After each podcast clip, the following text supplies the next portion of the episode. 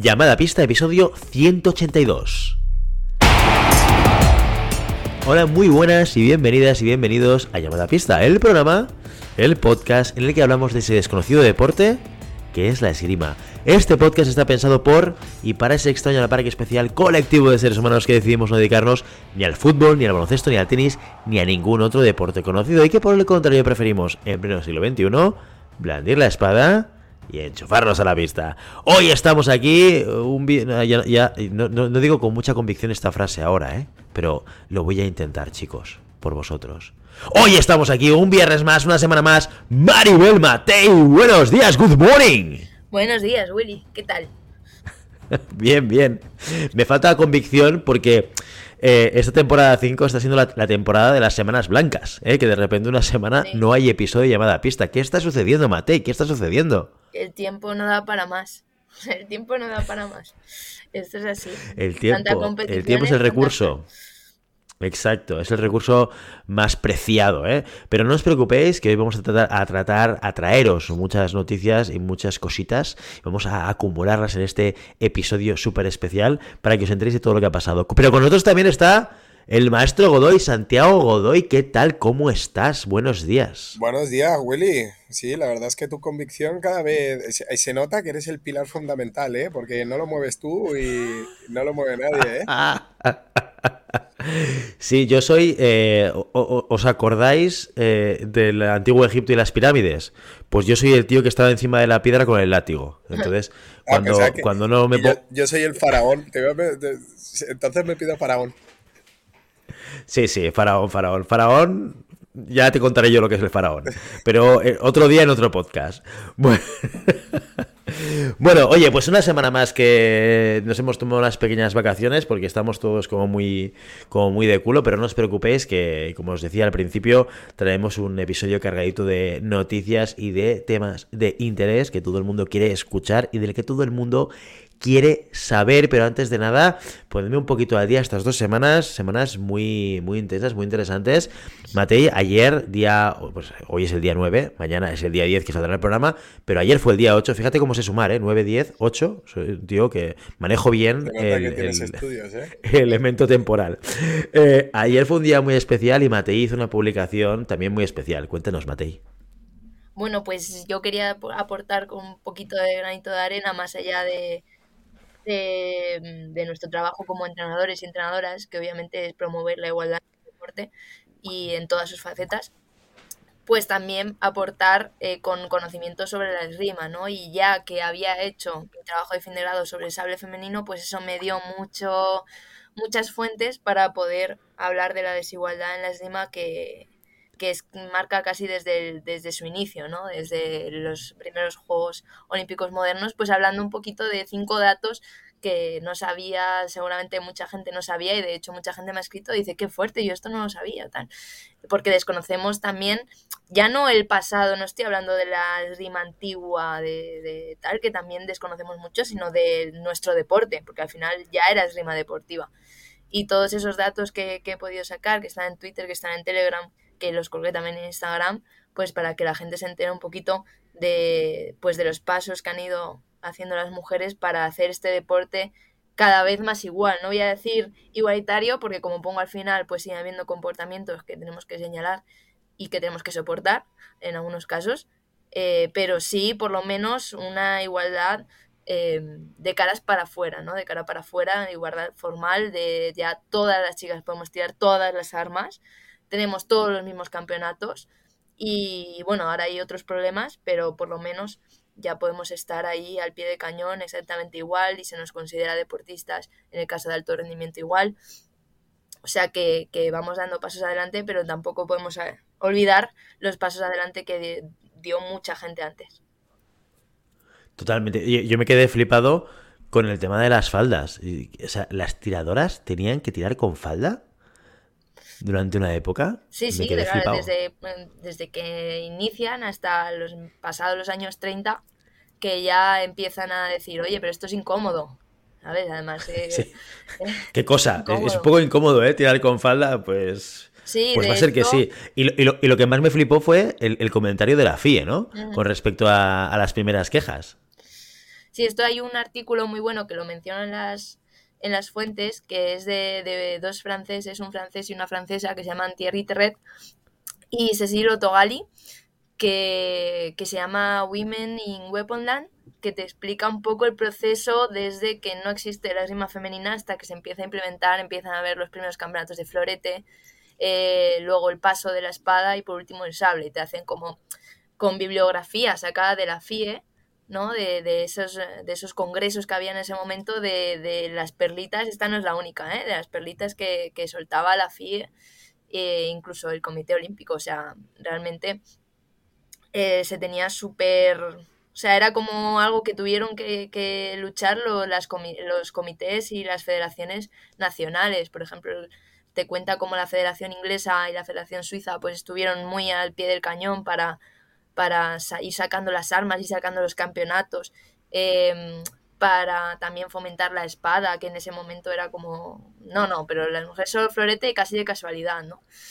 Y, y, luego ya que el sable es verdad que lo tuvo, entre comillas, un poquito más fácil también, hay que pensar que fue muchísimo después, fue un siglo después casi de que apareciese el florete femenino, porque era el último arma ya que quedaba y, se, se, dieron cuenta de, oye, es que esto hay que hacerlo ya porque, porque es que no tiene sentido, que no, no dejemos a las mujeres coger un sable y hacer sable. Eh, entonces hay, hay, perlitas que te sueltan de, de, las comisiones de la FIE, incluso de mujeres, se cuenta como la mejor floretista eh, cuando empezó, ¿no? en, en, los primeros años de, de, del siglo, se oponía a que las mujeres hiciesen espada. Entonces te, te cuenta todo este camino que es súper interesante y que ahí sacas un poco todo, más allá de las otras fuentes que, que, he utilizado. Ese artículo, la verdad es que yo lo tengo, quien lo quiera leer, que me lo pida, porque no sé si lo conseguí piratilla, la verdad, para poder hacer el trabajo de fin de grado y te deja los ojos como platos.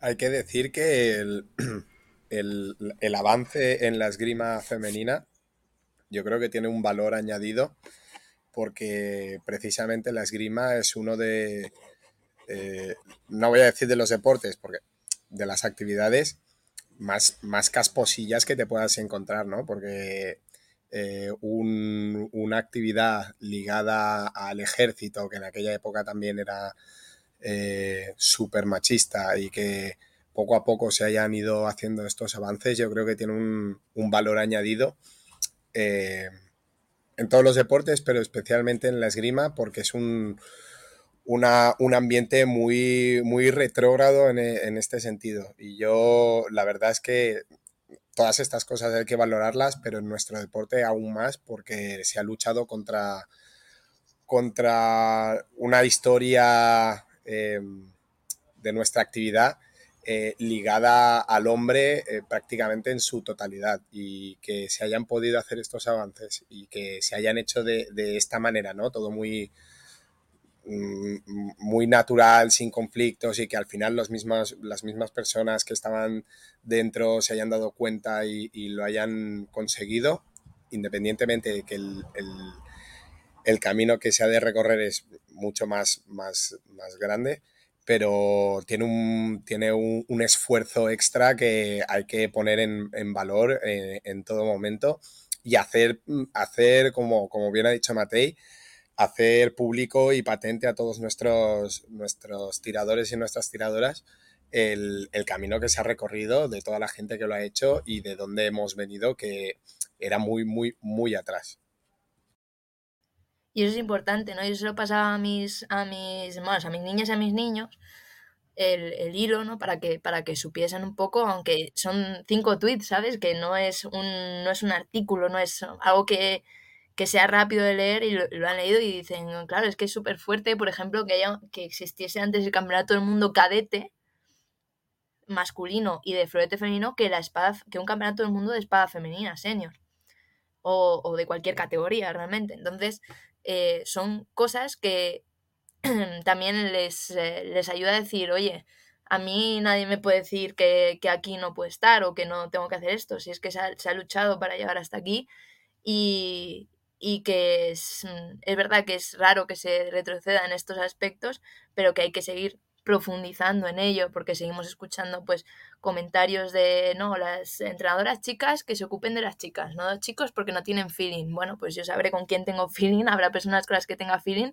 y habrá personas que no, más allá de, de que sean chicas o chicos, o no pueden entrenar juntos, porque yo cuando empecé, yo mejoré muy rápido porque entrenaba con chicos que llevaban mucho tiempo si solo hubiese tenido que entrenar con chicas que eran más pequeñas, que llevaban menos tiempo, pues seguramente no habría mejorado tanto en, tan poco tiempo, ¿no? Entonces, em, son a unos estereotipos o de, no, es que no podéis tener ritmo de piernas las chicas, o pues mira a la, a la griega de sable que te coge y te, te rompen dos, ¿sabes? En brazos, en piernas y en todo. Al final, estos estereotipos lo que hacen es lastrar el trabajo, eh, pensar que no se puede hacer igual, pensar que, que al final el deporte es dar lo mejor cada uno de sí mismo, independientemente de su fisiología, de si es chico, de si es chica. Al final tenemos que sacar lo mejor de todo el mundo y buscar la forma de, sacar lo mejor de todo el mundo. Y, hay muchos estereotipos que han ido lastrando eso hasta hace nada, incluso ahora mismo. Entonces, em, todas esas ideas de que siguen permaneciendo y que nos afectan en todos los ámbitos, tanto como árbitros, como entrenadoras, como tiradoras, seguir cada vez más dejándolo a un lado y que la gente que piense esas cosas, pues mira, que las piense, pero por lo menos que se calle y que no, eh, y que no, digamos, deprima o, o condicione el trabajo de las mujeres que ahora mismo están en la esgrima y en todo el deporte, ¿eh? porque claro, todo, ayer y toda esta semana, pues eh, a raíz del Día Internacional de la Mujer y de la Mujer Trabajadora, pues han salido muchos, muchas cosas en muchos deportes, ¿no? Y, ves que el deporte pues sigue estando mermado o lastrado a veces por, estas ideas que deberían haberse quedado en el siglo pasado, pero que siguen ahí. El Fútbol Club Barcelona ha hecho una campaña que me salió como anuncio del YouTube, que es súper interesante y, te marca también en, en, otro ambiente muy, muy misógino, que es el fútbol, ¿no? Pero como el Fútbol Club Barcelona, no recuerdo si era la Real Sociedad o, la o el Osasuna, no me acuerdo.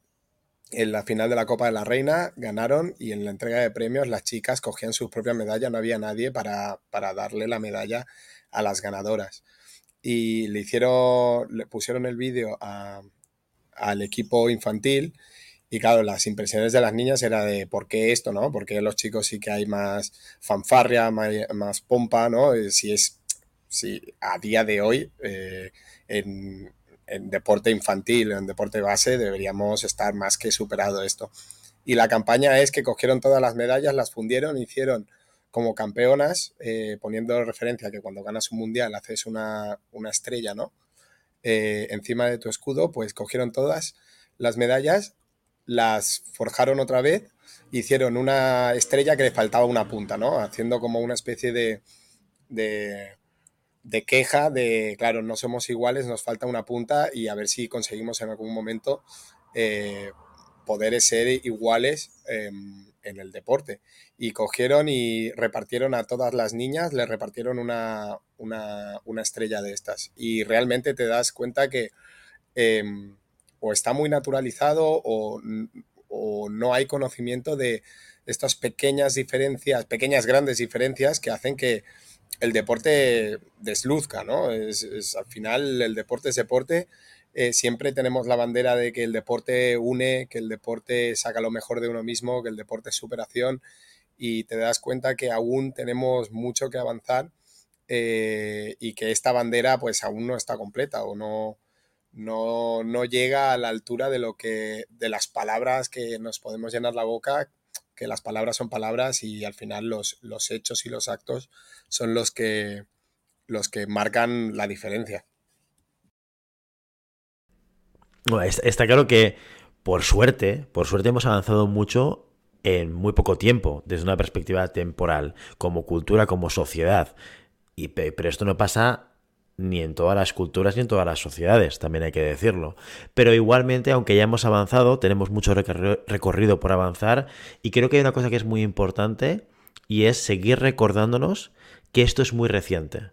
Porque si no perdemos un poco el tracking, ¿no? Cuando la gente, la gente más joven eh, le explicas determinadas cosas y se queda sorprendida como diciendo, hombre, pero si esto pasaba en la época eh, en la que mis padres estaban vivos, ¿no? Como, como si fuese algo hiper, hiper reciente, que lo es, de hecho, ¿no? Pues sí, sí, sí, sí, sí. Y no tenemos que perder el pulso y no tenemos que perder la motivación de seguir avanzando como sociedad, eh, porque, porque eso es lo que nos permite, oye, pues tener esa capacidad de juntar la diversidad, juntar las diferencias y, y garantizar que todas las personas que forman parte de nuestra cultura pues tienen los mismos derechos, las mismas eh, capacidades, las mismas posibilidades sin diferencia alguna entre unos, y, entre unos y otros.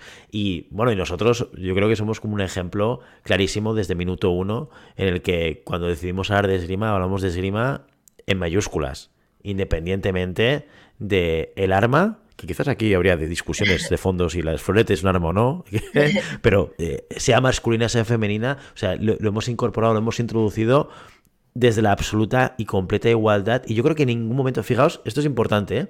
creo que desde el minuto uno, cuando estábamos Santi y yo, no nos planteamos en ningún momento ni si lo íbamos a hacer o no, pero lo más importante, eh, no nos planteamos hacerlo como un elemento de ah, vamos a tratar de manera igual a las armas masculinas y a las femeninas, sino fue algo completamente natural, o sea, que, surgió como, como lo que tiene que ser, es que no hay, no, hay que no hay que cuestionárselo, es como tiene que ser y punto, porque aquí hablamos de esgrima, ¿no? Sí, además yo creo que en el caso de esgrima lo que decías tú de tener en cuenta que esto es muy reciente, en el caso de esgrima es incluso más, yo, o sea, yo cuando me, cuando me cuando hacía el TFG sobre el sable femenino, claro, te das cuenta de que yo con 20, casi 25 años, que no, es mucho, eh, tengo más antigüedad que, que, el sable femenino. O sea, yo nací y el sable femenino no existía. Pero como te digo, el sable femenino, otro puede ser la espada femenina. Cuando nacisteis no había espada femenina. Entonces, esto, em, digamos, a nivel de Juegos Olímpicos, reconocido internacionalmente como un arma, y en menos de 25 años el sable femenino ha alcanzado unas cuotas en las que tenemos a Olga Harlan, tenemos a, Lucía Martín Portugués, tenemos a Despina Georgiou, tenemos a, a Misaki Emura, tenemos a gente que aún es joven y de hecho María Zagunis, que fue la primera campeona olímpica, se retiró hace un año, dos años después de Tokio. Entonces, eh, no es que sea reciente, es que es ya. O sea, es que em, ya no te estoy diciendo el florete eh, femenino que es, entraron los Juegos Olímpicos en 1924. Ya queda poca gente viva, pero es que esto ha pasado hace nada. Y, cuando le diría a mi chica, dice, qué triste. Y yo, bueno, sí, qué triste, pero ten en cuenta que esto ha pasado para que vosotras también podáis elegir, que entréis en un club que tenga las tres armas y podáis hacer las tres armas. O sea que esto antes la, la gente llegaba y decía, yo quiero hacer sable. No, es que sable no, no hay. Sable femenino no hay. Hay sable, hay sable masculino pero el sable femenino no hay. Entonces, esto ya no sucede, gracias a Dios. Hombre, tú vas a un club, no hay sable, no hay sable femenino ni masculino. Eso pasa. Pero vas a un club de tres armas y no te van a decir, no, sable femenino no hay.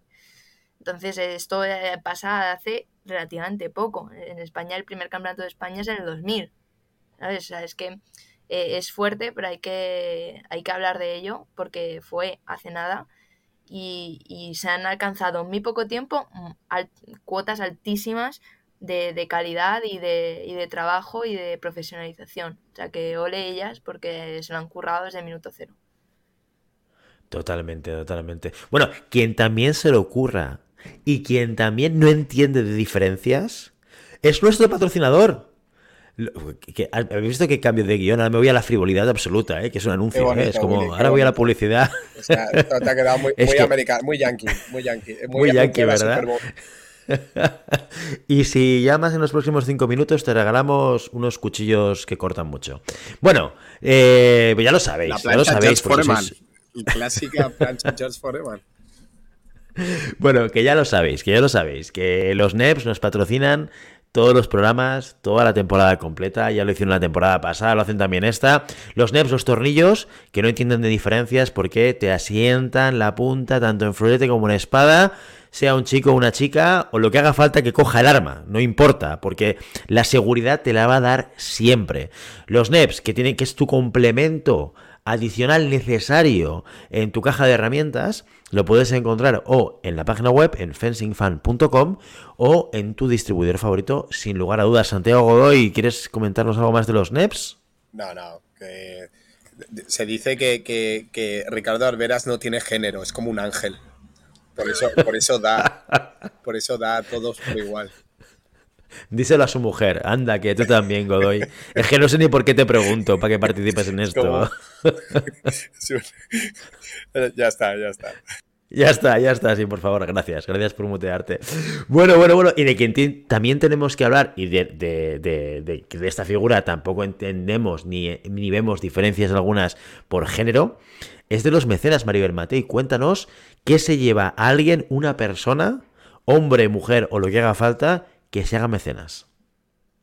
Pues se lleva a cambio de una pequeña aportación económica al mes que en el, primer programa en el que son mecenas les mencionamos con nombres y apellidos. Si nos quieren mandar un audio con preguntas, con dudas, con comentarios, se lo publicamos y también los comentamos en el programa de la semana. Y además, si están en algún sitio en el que estemos a uno de los miembros de llamada pista, pues puede tomarse una cerveza con nosotros. Ahora que Willy se está moviendo tanto gracias a los veteranos, también se la podéis pedir a él, por si yo no estoy. Exacto, exacto. Esto no tengáis dudas que yo también, yo también pongo la cerveza si hace falta. No tengo el contenido eh, de valor que tiene Matei, pero a mi edad me puedo inventar cualquier cosa y pim pam. ¿eh? Que esto me ha pasado, Matei, alguna vez. Esto, ¿En qué competición me pasó? Estaba, estaba, había un grupo hablando de algo de, de competición y, ah, ya me acuerdo. Me preguntaron, oye, ¿tú sabes quién fue el primer tirador catalán que tiró en los Juegos Olímpicos? Y yo pensé, no lo dije, pero pensé, ¿pero qué pensáis? ¿Que soy Maribel Matei o qué? O sea, ¿qué clase de pregunta es esta? Yo soy Willy, ¿eh? Que soy el que te lleva el látigo del programa y ya está, ¿eh? Pues, eh ¿Cuál fue la primera mujer catalana que fue a unos Juegos Olímpicos? Lo publicaste, lo publicaste en... Exacto. Que sale además de Federación Catalana. O sea que además creo que también, no sé si lo puso la Federación Catalana por su centenario, o ellos. O sea que puedes decir, no sé el hombre, pero sí sé la mujer. ¿Por qué? Gracias a Maribel Matei. Y así me das publicidad. Efectivamente. a la Mateipedia. Y luego también es verdad que eh, los oyentes, vosotros, nos dais mucho calor cuando nos vamos de competición. ¿eh? Godoy estuvo hace muy poquito en San Sebastián. Godoy, cuéntanos ese momento de calor que tuviste. Eh, bueno, la verdad es que además de ser una competición espectacular, gracias a los organizadores, al patrocinador, que es oyente también, Comas Auditores, es, oyente de llamada pista, un saludo. Eh, realmente estábamos hablando con Igor, que es el maestro de, la sala de armas fortuna ahí de, San Sebastián, que es una competición que ha crecido un montón. Eh, y yo creo que es el, la finalidad que todo esgrimista busca, ¿no? Es el, el disfrute tanto de la esgrima como del contexto de la competición, como, como el disfrute de la comida, el disfrute de, lo que le envuelve. Es, yo creo que es de las mejores competiciones que he podido ir nunca por, eh, la manera que acoge a todo el mundo, independientemente de, si es del País Vasco, porque es un, no hay que olvidar que es un ranking del País Vasco, pero que los que vamos ahí de fuera eh, nos acogen como, hermanos y realmente una pasada. Yo os invito a que el próximo año em, vayamos todos y disfrutemos allí de, la hospitalidad de, los anfitriones y que este año ha llegado a las 94 inscripciones, ¿eh? Y las chicas creo que eran unas, unas 40, ahora me lo invento, ¿eh? Pero creo que eran unas 40, 40 y pico, que para un, una competición eh, de este estilo es, es no, la, no, la, conseguimos en Cataluña. O sea que enhorabuena, un 10 a la competición, un 10 a la organización y un, un 1000 a la gente que, que la envuelve. El año que viene que nos llamen y, y, vamos a retransmitirlo en directo. Y ahí eh, colofón absoluto de competición. Llamada pista retransmitiendo la competición de San Sebastián. Yo por cuatro pinchos me vendo, ¿eh? ¿eh? Porque vienen clubes de Francia, eh, vienen de Navarra, han venido de Madrid, hemos venido de Cataluña. Realmente se junta gente muy potente y, hay mucho nivel y te lo pasas genial, un ambiente espectacular. Yo lo que no entiendo entonces, cuando Willy va a competir, le hablan súper bien del podcast, Santi también le recibe a gente súper cariñoso tal, y yo cuando voy a las competiciones me preguntan, ¿por qué no habéis grabado esta semana? O sea... Porque ya saben tu rol, Matei. Tu rol es el de ¿Picar piedra o qué? De controller. Controller. Nosotros somos las estrellas y tú eres el controller. La realización. Porque, porque, porque saben, saben la verdad y cuando no grabamos es por tu culpa. Correcto. Será, será, sí. Mira, será, será, que te más responsable. Estamos comentando, digo, es que si no está Matei, el programa pierde muchísimo valor, porque claro, eh, no damos noticias. Hace las reviews, hace las noticias. No, pierde un huevo de valor. ¿Para qué grabar? pues sí, pues sí, pues sí. Pues nada, desde aquí un llamamiento a todos los oyentes y las oyentes. Si veis a Maribel Matei en alguna competición, no os acerquéis a preguntarle por qué no hemos grabado. La miráis a la cara, a los ojos directamente, y le dais un abrazo. Y le decís, es tu culpa, ya lo sabemos. no, Godoy, no. Y le dais cariño. Y ya está. Y con eso Matei será feliz. Eso no es, Matei. Es, es. Con lo que aguanto Perfecto. Genial. Súper. Bueno, pues con este llamamiento a nuestros oyentes y a nuestras oyentes para los próximos fines de semana de competición en los que nos encontremos, vamos a dar paso ya por fin a el contenido cinemístico del día de hoy, que es las noticias de la semana. España termina el Campeonato de Europa Junior con dos medallas. La primera llegó de una tiradora que sabe que es hacer podio esta temporada. Arianna Tucker, bronce en el campeonato en la Copa del Mundo de Lima, repetía resultado en Tallinn en una competición espectacular. La española sufrió para lograr robar el número 4 del tablón, pero se metía en el podio dando un recital de paradas respuestas a la francesa Oliver, top 20 mundial.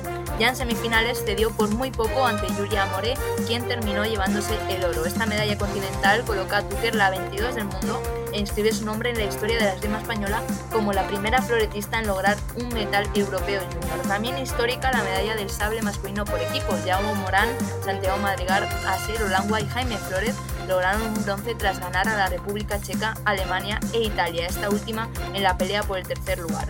Solo Hungría pudo derrotar a los españoles que lograban así su tercera medalla colectiva esta temporada. Estas alegrías venían después de un Campeonato de Europa cadete en el que España se fue sin premio. Los mejores resultados fueron los de espada femenina con el tablón de 16 de Martina Torrego y el sable masculino con la décima posición de David Sagar.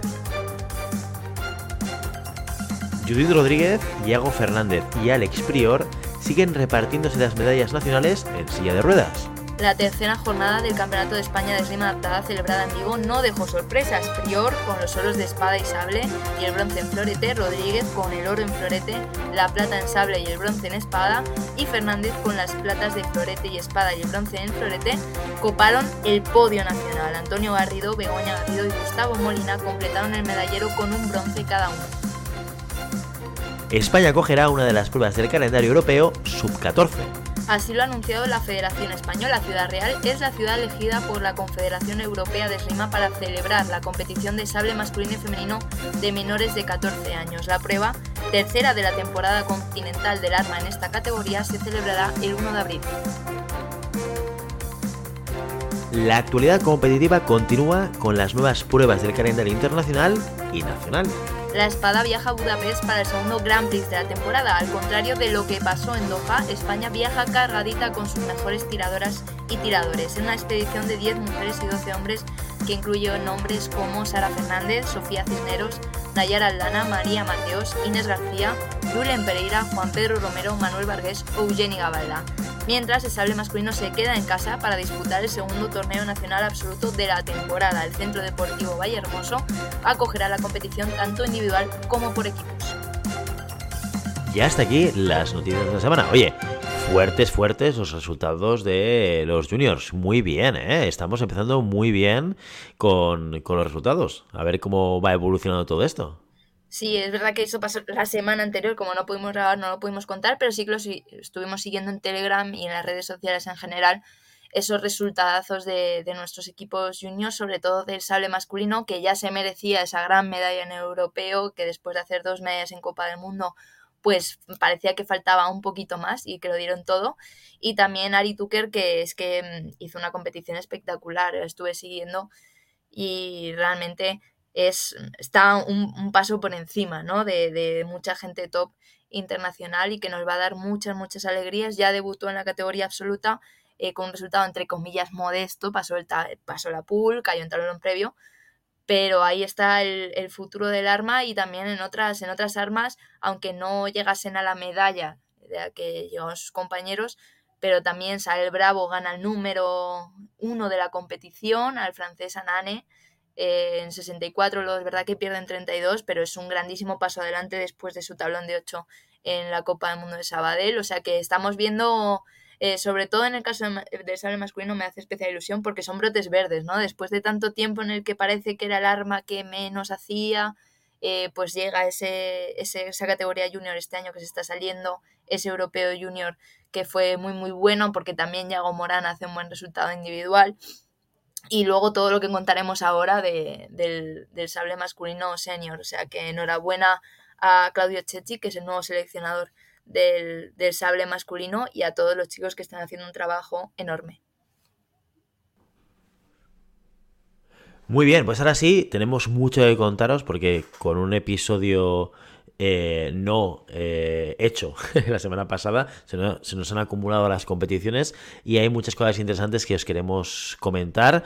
Vamos a empezar por una, probablemente una de las competiciones que nos trajo una de las noticias de hace dos fines de semana. Así que cogemos el avión, nos vamos a Alemania, nos vamos a Heidenheim y os vamos a explicar cómo fue la Copa del Mundo de espada masculina. Pues sí, empezamos con la gran noticia no de este fin de semana, sino del fin de semana anterior, el bronce de Julen Pereira en esa Copa del Mundo de Heidenheim de espada masculina. El espadista español volvía a un podio después de su paso por Supervivientes y cuatro años después de su plata en Doha, y lo hizo, la verdad, en modo difícil, después de meterse en tablón principal en un asalto difícil contra el danés von der Osten en ese tablón previo y pasar el primer asalto contra el chino Xu, Julen se enfrentaba al número uno de la competición, aunque Romain Canone, campeón olímpico mundial y multimedallista en Copas del Mundo, lleva un tiempo sin subirse a los podios, tampoco se puede decir que sea un rival fácil en estos momentos. Por eso Julen tuvo que darlo todo para llevarse el asalto, sobre todo porque fue por detrás gran parte de él. Vaya lucha de provocaciones con la distancia de punta, de ataques y de contraataques, sobre todo de contraataques, que vivieron estos dos tiradores. Tuvo que meter mucho ritmo de piernas Julen, recién salido además de una lesión, para igualar el asalto y terminar llevándose el doble que le daba la victoria y el pase a 16. Haber ganado a Canone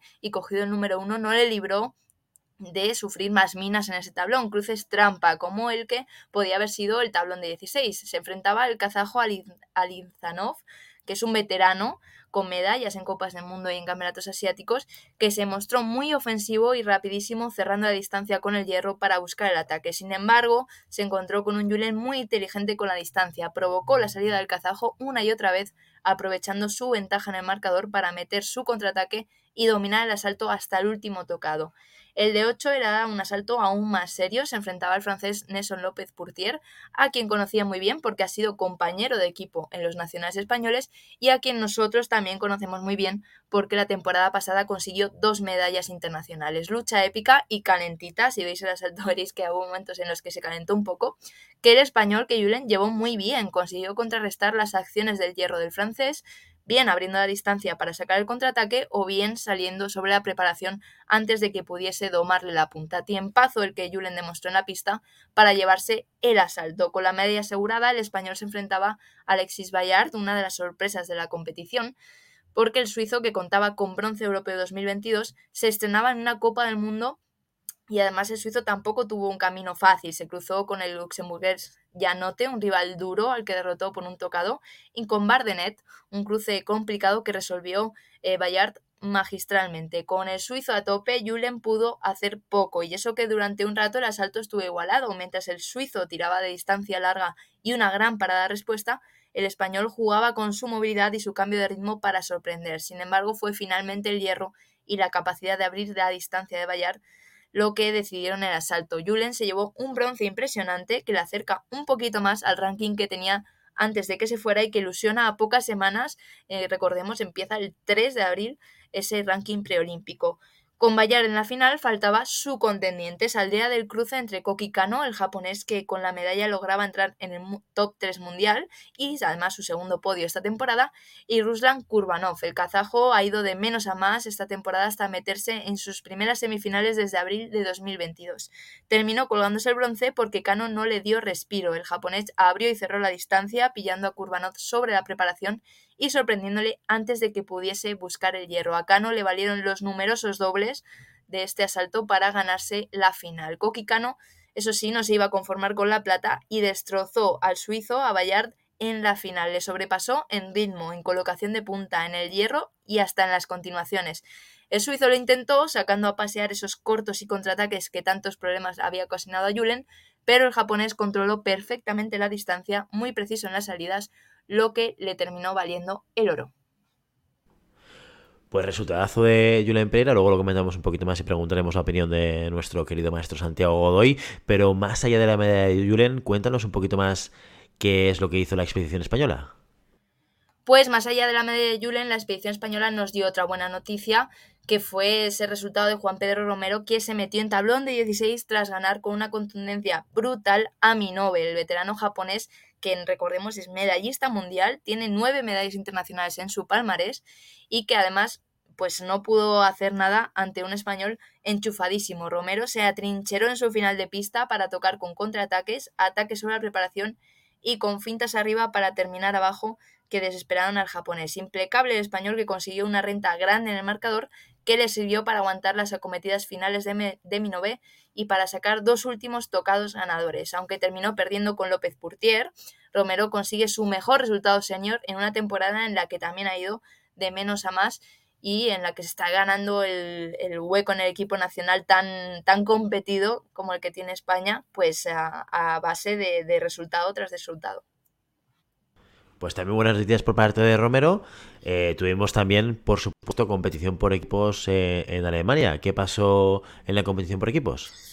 Pues en los equipos, la gran actuación española de la competición individual no se reflejó. El cuarteto formado por Vargas, Gonel, Romero y Pereira cayó en 32 ante Polonia y no pudo tirar el tablón por detrás. En su defensa, decir que Polonia tuvo un gran día. Solo Japón evitó que entrara en las semis una selección nipona que se llevó el bronce tras perder por solo un tocado ante Francia y barrer a Suiza en la lucha por el tercer puesto. Los franceses, sin Borel, sufrieron en la final ante Italia, pero un espectacular último parcial de Canone, 19-15 a favor de Francia, les llevó al oro. Muy bien, Godoy, lectura de Heidenheim. Bueno, yo creo que em, después de, los debates que hemos tenido con Julen, yo creo que, poco a poco irá cogiendo esa confianza. Yo creo que eh, es un tío que se crece con, las adversidades, ¿no? Y, y, esa motivación que le da a la gente por, por si será o no será capaz, que creo que es la marca de Julen Pereira. Pero sin, sin desmerecer lo de Julen, hay que, yo me gustaría hacer un apunte con, con Juanpe, con Juan Pedro Romero, que está teniendo también un pedazo de temporada y que poco a poco se está metiendo ahí en, tablones principales más a menudo y realmente yo disfruté muchísimo viendo, viendo su, competición. Creo que es un equipo que ahora vuelve a puede volver a coger las sensaciones que, había perdido, ¿no? Ese, equipo subcampeón eh, que nos dio tantas alegrías y creo que la nueva configuración eh, sale reforzado, ¿no? Y además de que tiene muchísima gente por detrás que, bueno, que aún le queda por explotar y no sé si es, siempre decimos lo mismo con espada masculina, no sé si... Eh, tenéis la sensación de que siempre decimos lo mismo, ¿no? Es, eh, flor de un día o, será algo, o será algo mm, mantenido en el tiempo. Mm, las grandes resultados, después han venido unas grandes sequías. Vamos a ver si esta temporada y la que viene eh, damos el, el, trompetazo, ¿no? Y damos la, sorpresa y con una clasificación olímpica que hace años que no, desde, desde Pirri que no hay una clasificación olímpica en espada masculina y creo que puede estar cerca. Ahora, mm, se vende muy caro, ¿no? Eh, y, viendo que Canone también cayó en tablones que no nos tiene acostumbrados, eh, y que la, ahí los 20, 25 primeros del ranking mundial te pueden hacer un, podio sin ningún tipo de sorpresa que te sorprenda, eh, que no den la campanada, que digas, ostras, este no está en las quinielas. Creo que está muy difícil el asunto, pero que poco a poco se van recuperando esas sensaciones que creo que será, nos darán muchas alegrías. Muy bien, oye, pues esperemos que sea así. Sí que es verdad que a veces pues se genera ese efecto rebote, ¿no? De buen resultado y luego un poquito más de sequía. Pero bienvenido sea, porque tocamos podio, porque conseguimos buenos resultados, porque vemos gente en el tablón principal y esto nos da muchísima alegría. Bueno, ahora sí, nos vamos de Alemania, dejamos a Europa a las espaldas, cogemos el avión, cruzamos el Mediterráneo y nos vamos a Egipto, al Cairo, donde sucedió la Copa del Mundo de florete masculino.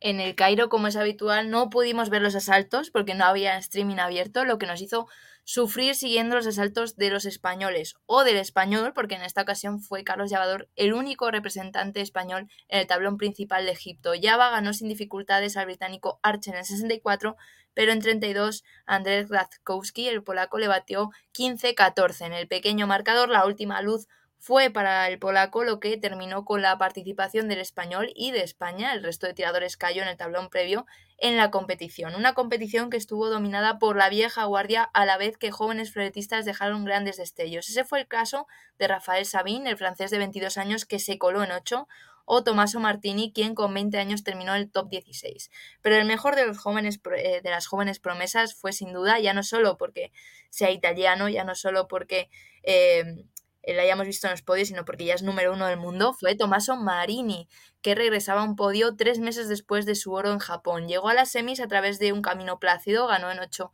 15-3 a bola, igual que lo hizo su rival en la lucha por la final. Su compatriota Davide Filipe derrotó a Sabin 15-4 sin despeinarse para lograr su segunda medalla internacional, ambas logradas en el Cairo.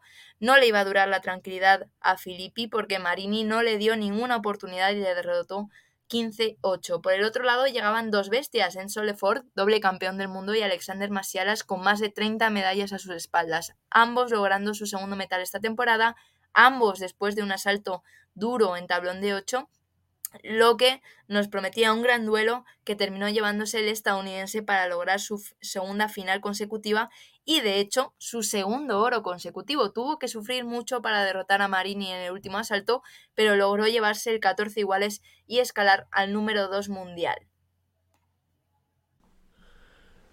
Pues como Copa del Mundo también tuvimos equipos. ¿Cómo fue la competición por equipos en el Cairo?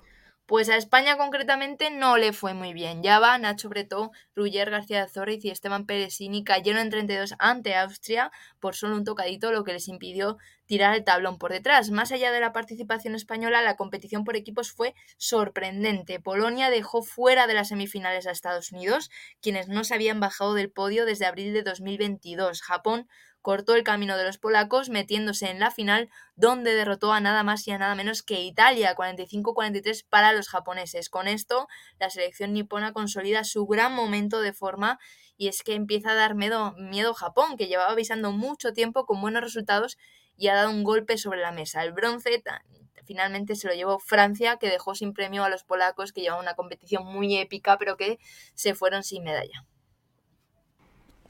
Pues en el Cairo, aparte de florete masculino, también tuvimos Copa del Mundo de florete femenino. Tampoco hubo aquí grandes resultados para España en la modalidad femenina, donde solo María Mariño alcanzó el segundo día de competición. Allí se encontró con la número 3 del mundo directamente en el primer asalto, Alice Volpi, en un encuentro que terminó perdiendo 15-7. Regularidad para María, eso sí, en el tablón principal eh, a la vez que irregularidad para Volkipi, aunque pareciese que, dominaba mucho la competición después de ese primer asalto contra la española, la italiana se quedó de nuevo fuera del podio. La causante fue su compañera de equipo Martina Favaretto. La floretista de 21 años se impuso en el encuentro entre ambas, igual que lo había hecho con Chipresa y como lo haría ante Caramete, a la que derrotó 15-4.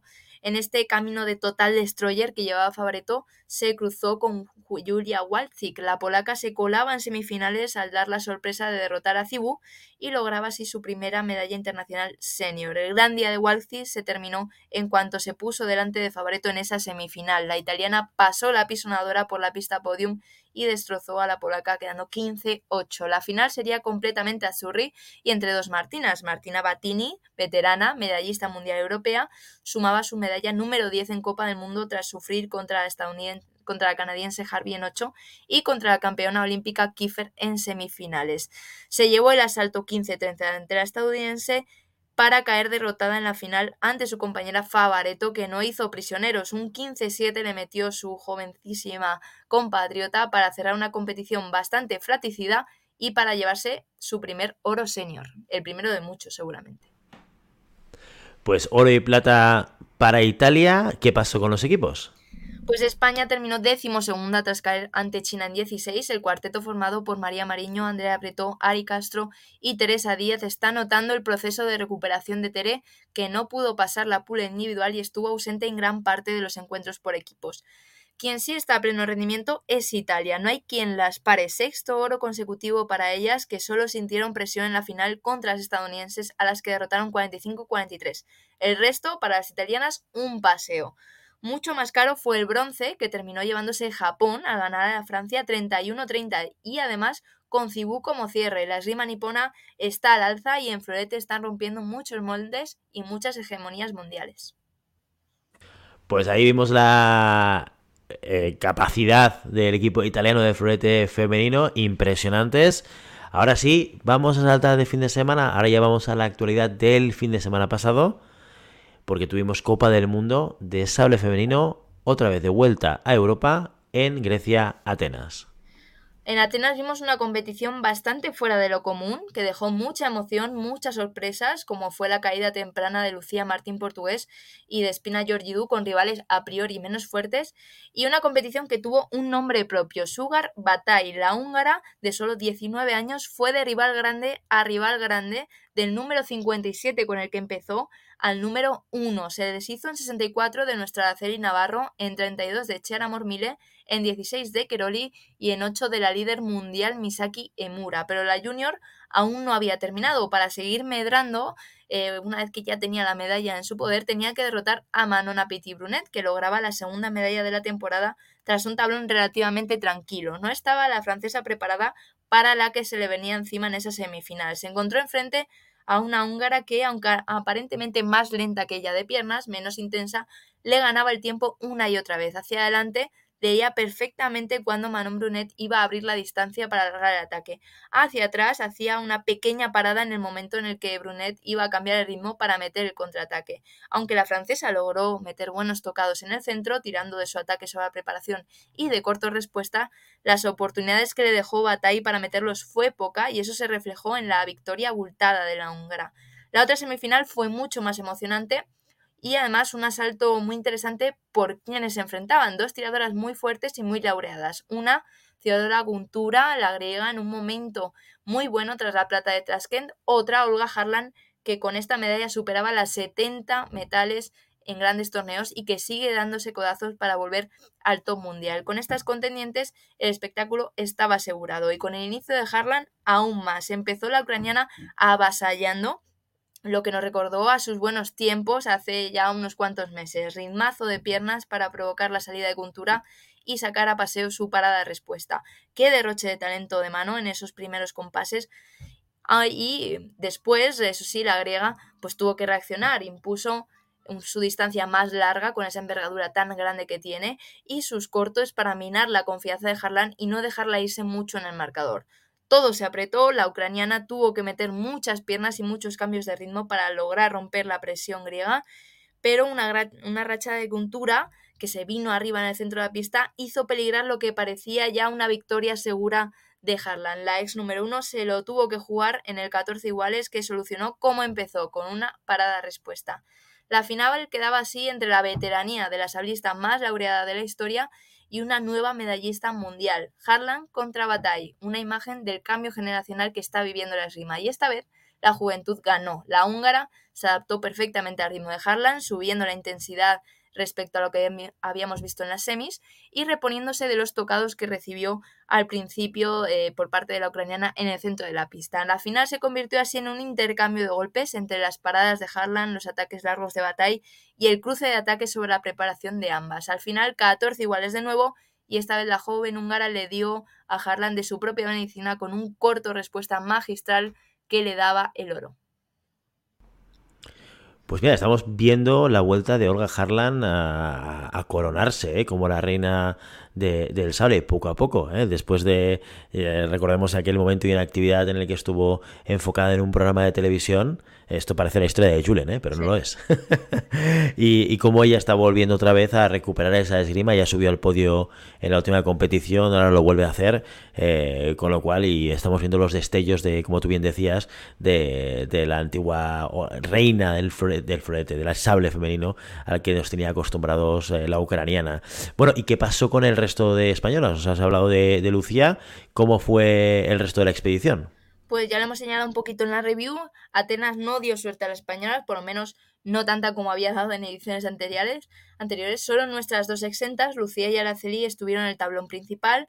María Ventura y Celia Pérez cedieron en el, en el previo de 64 y Elena Hernández y Paula Montoya en 128. En ese primer asalto, Ara no pudo derrotar a la mujer del día, a Matai, y Lucía Martín Portugués vio cómo se le escapaba un asalto que debería haber sido fácil ante la dominicana Rosy Félix. Así que mal, mala competición, malas sensaciones en ese individual, después, claro, de todas las buenas noticias que nos han dado estos meses las españolas. ¿Y por equipos? ¿Qué sucedió en la competición por equipos? Pues los equipos tampoco fueron un gran resarcimiento para las españolas, y eso que empezaron bien, ganaron de calle a Canadá en 16 y remontaron el encuentro ante Italia en 8 en un gran tercer parcial de Araceli Navarro pero Martina Crizio, cierre italiana, le dio la vuelta a la eliminatoria sobre la bocina con un 9-2. En el tablón por detrás superaron a Azerbaiyán, pero perdieron de forma dura contra Bulgaria, que se presenta como un rival bastante temible para las aspiraciones olímpicas españolas. Sin España en su camino, Francia arrasó primero a Italia en semis, luego a Corea en la final de forma mucho más contundente. El bronce fue para Italia, que vencía a Alemania, la única sorpresa de los puestos altos. Las alemanas lucharon por una medalla tras librarse de Hungría en el tablón, a quienes derrotó Grecia. O sea que Francia oro, Corea plata, Alemania bronce, España que le toca remar un poquito más aún. Bueno, ahí estarán remando seguro y eh, seguro que después de este bache recuperaremos a todo el equipo como, bueno, nos tiene acostumbrado, ¿eh? arriba de todo. Ahora cogemos otra vez el avión, nos vamos a Italia, a la ciudad de Padua, del Véneto italiano, para saber qué pasó en la Copa del Mundo de sable masculino. Pues vimos algo parecido a lo que había pasado con el sable femenino. Un campeón joven revienta quinielas por, por doquier y un fijo en las medallas. Este fijo en las medallas era Sandro Bazade, quien no. El georgiano sigue a lo suyo y logra su séptimo podio consecutivo y una temporada inmaculada. Todo medallas. Eso sí, esta vez le costó muchísimo. No ganó ningún asalto por más de cuatro tocados y remontó un 14-5 en tablón de 8 ante el alemán Sabo. Quien no lo haya visto, hay un vídeo en internet, en, en YouTube, que te muestra todos los puntos de esa espectacular remontada de 14-5 a 15-14. Solo lo puede hacer este hombre. Sin embargo, no iba a tener tanta suerte ante el que era el hombre del día, Michel Galó, italiano, parte de la nueva generación del sable local, 21 años, bronce hacía unos días en Varsovia, volvía a una semi saliendo victorioso en un cuadro en el que habían caído Apiti y Samele. Y esta vez volvía para ganarla, sufriendo mucho, claro, porque no tenía delante a cualquiera, tenía al que es ya número uno del mundo tuvo que llegar el italiano al 14 iguales y ganar el último tocado para ganarse ese puesto en la final. Tampoco fue común la otra semifinal, por no decir el otro lado del cuadro completo. Curatoli fuera, Gu fuera, Pianfetti fuera y Silagi también fuera. Todas las cabezas de tablón habían rodado antes de 16 y eso aprovecharon los dos semifinalistas. El veterano Giovanni Repetit, con 34 años, conseguía su primera gran medalla internacional, mientras que el kazajo Ardion Sarkisian ya había logrado una medalla asiática y se estrenaba a nivel mundial. Asalto inédito e impredecible que terminó llevándose Sarkisian eh, por un 15-13. Ahí, en esa final, Galó lo tuvo mucho más sencillo que Atapazaz, del rival mucho menos poderoso, como era el kazajo. Y eh, también es verdad que después de derrotar al número uno indiscutible, como es el georgiano, todo era sencillo y eh, Sarkisian pues lo sufrió 15-9 para Galó y primer oro senior para el italiano que está pegando fuerte junto a su compañero Pietro Torre. Ojito con Italia que su cambio generacional está muy, muy potente tremendísimos italianos. Oye, ¿qué pasó con la expedición española en Padova? Pues aunque no hemos hablado de ellos en las medallas, no quiere decir que España no hiciese historia en Padua. Tres tiradores españoles se metieron en el tablón principal, algo que no sucedía en una Copa del Mundo desde 2016, siete años, y fueron eh, Santiago Madrigal, aún de resaca del Europeo Junior, que se metió directamente desde las pules en el tablón principal, y Iñaki Bravo y Carlos Flores, que ganaron su tablón previo y se unieron al, joven tirador. O sea, tres tiradores en ese tablón principal. Eso sí, los tres cayeron en el primer asalto del segundo día. Bravo contra Fioreto, Flores ante Galo. La verdad es que mal cruce para estrenarse en un tablón principal senior, el de, el de Carlos Flores. Y también Santiago Madrigal que cayó ante el húngaro Rap. ¿Y las noticias sobre la competición por equipos en Padova? Pues también muy buenas noticias eh, para el salde masculino en ese día por equipos y es que por segunda competición consecutiva el cuarteto llegaba a tablón de 8. Madrigal, Bravo, Andrés Hernández y Óscar Fernández demostraron que le tienen cogida la medida alemaniana a quien derrotaron en 16 y estuvieron cerca por momentos de dar la gran sorpresa ante Italia con quien cayeron 45-40 en el tablón por detrás ganaron a Canadá por solo un tocado y terminaron perdiendo contra Rumanía. En resumidas cuentas, un sexto puesto que supone el mejor resultado por equipos desde 2010 para el Arma y que habla de que los españoles saben sufrir, saben apretar a grandes y sobre todo que están en ascenso y nosotros que nos alegramos. En las medallas, Italia, después de sufrir con España, cortó la hegemonía coreana de los equipos derrotándoles en semis para después caer en la final ante Hungría. Corea se tuvo que conformar con un bronce después de bastante tiempo, si no me equivoco, desde abril de 2022 sin bajarse del oro. Pues buenas noticias del equipo español en, en Padua, en la ciudad italiana. Eh, oye, maratón de review de competiciones que nos hemos pegado hoy para ponernos al día todos. Eh, de, hecho, es que estamos en un momento de intensidad a nivel de, competición. ¿Qué es lo que nos espera en las próximas semanas, Matei? A mí ya me falta la voz, ¿eh? Yo aquí una hora hablando y, y ya no me da más. Pues como decíamos en las noticias, este fin de semana eh, comienza el Gran Premio de Budapest, es el Gran Premio de Budapest tanto de espada masculina como espada eh, femenina. Después ya tendremos Gran Premio de florete femenino y de florete masculino. Esto ya a la semana que viene, 17-18. Después, ese mismo fin de semana, perdón, Copa del Mundo de sable femenino en Bélgica. Ya a final de mes, Copa del Mundo de espada femenina y también de espada masculina en Buenos Aires y ya nos queda muy poquito, apenas dos, tres competiciones después, empieza ya el eh, periodo preolímpico, que empieza fuerte, que empieza el 21 eh, de abril, concretamente empieza el 3, el ranking preolímpico, digamos a contar, pero la primera competición es el 21 de abril con Copa del Mundo del Florete Femenino y Masculino en Polonia. O sea que ya nos queda muy poquito para empezar a sacar la calculadora, a contar puntos, a echar quinielas, a ver nuestros rivales, o sea que y todo esto lo contaremos aquí. Pues aquí lo contaremos, ya sabéis, si queréis estar actualizados y actualizadas sobre la actualidad, valga la redundancia, esgrimística, ya sabéis que este es vuestro canal porque os lo contamos todo, todo y todo. Y hasta aquí nuestro episodio de hoy. Como siempre, queremos invitaros a que os pongáis en contacto con nosotros, nos deis vuestra opinión y nos digáis si queréis que hablemos de algún tema concreto o si tenéis alguna pregunta. Lo podéis hacer a través de la página web en llamadapista.com barra contacto o a través de las redes sociales. Estamos en Facebook, estamos en Instagram y estamos en Telegram, en un grupo en el cual Matei nos mantiene al día de las cosas interesantes e importantes que suceden durante el fin de semana. Y si el contenido de este podcast te gusta, no te olvides suscribirte, compartir este episodio en cualquier red social, darnos 5 estrellas en iTunes y comentar lo que quieras tanto en iVoox como en Spotify. Muchas gracias por todo, por tu tiempo, por tu atención y por tu interés en este maravilloso deporte que es la esgrima. Nos escuchamos la semana que viene. Hasta entonces. Adiós.